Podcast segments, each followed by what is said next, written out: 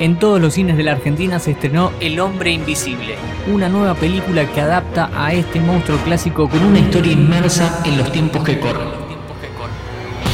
En Interés General hoy hablamos no solamente sobre la película, sino también sobre el personaje y sus diferentes versiones.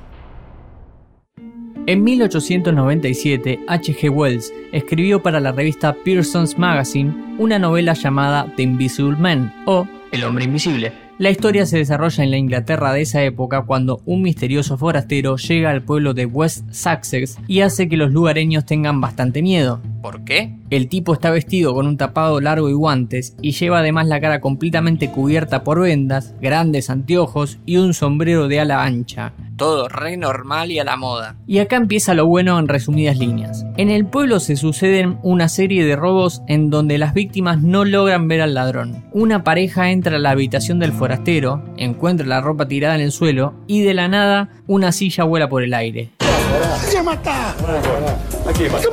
Anda a buscarle al ángulo, actividad paranormal.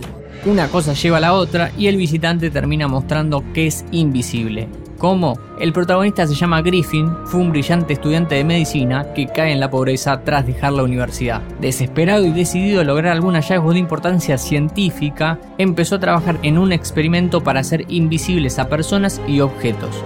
Griffin experimentó con una fórmula que alteraba el índice refractivo de los objetos, logrando que dejaran de absorber y reflejar la luz y volviéndolos así invisibles. Y quedémonos con esto último para lo que sigue porque la fórmula científico más motivo desesperante igual monstruo invisible es más o menos lo que va a llegar hasta nuestros días. Casi 40 años después de la novela, sale la primera adaptación cinematográfica.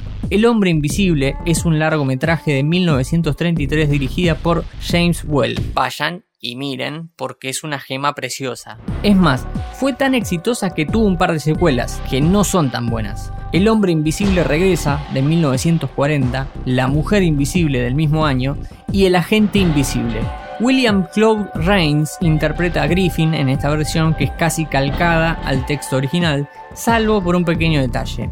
A Wells, autor de la novela, le gustó la adaptación, pero criticó el cambio de personalidad del protagonista, que pasa de ser un científico brillante en el libro a un lunático.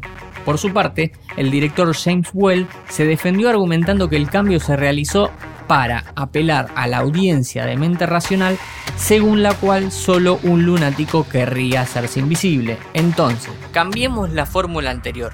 Lunático con acceso a la ciencia más motivo aberrante igual monstruo. Algo interesante, que da para podcast entero, es que la película fue producida por Universal. Y no es un dato menor. Durante varios años, esta productora se encargó de llevar los monstruos clásicos a la pantalla grande. Empezó con Drácula y Frankenstein en 1931 y siguió con El hombre invisible en el 33. Pero esa es otra historia hermosa del cine, con un final medio triste, cuando hace unos años la compañía quiso lanzar un universo como el de Marvel, pero con estos monstruos. Antes de ir a la nueva adaptación, pasemos por la mala. La década del 2000 trajo muchos largometrajes de pésima calidad, pero pocas tuvieron tantas fallas como El hombre sin sombra, dirigida por Paul Verhoeven y protagonizada también por Kevin Bacon, sí, el de Footloose, que bailaba. Poco le sumó a la historia original porque terminaron de convertir al protagonista en un loco asesino. Ah, no tienes idea de lo que se siente. El poder y la libertad. Ya no puedo dejarlos. Un slasher como Jason, pero invisible. Eso sí, dejó un par de joyas de efectos especiales para la época. Es increíble lo que puedes hacer cuando ya no tienes que mirarte al espejo. La versión 2020 del Hombre Invisible dirigida por Lee Wanell no está mal, pero tampoco está bien. Esta vez la protagonista es una mujer que sufre de violencia doméstica y abusos de todo tipo por parte de su marido. La genial Elizabeth Moss encarna el papel de Cecilia y va a llevar todo el peso de la trama sobre sus hombros de excelente manera. El plot es simple. Ella se escapa de su casa. A las dos semanas el marido se suicida, pero la protagonista tiene bien en claro que un hombre así no la va a dejar tranquila ni siquiera estando muerto. Para no entrar en spoilers, en interés general te dejamos la fórmula de esta nueva adaptación. Científico abusador más mujer empoderada igual hombre invisible, misógino y asesino. Todo lo que querés saber está en interésgeneral.com.ar.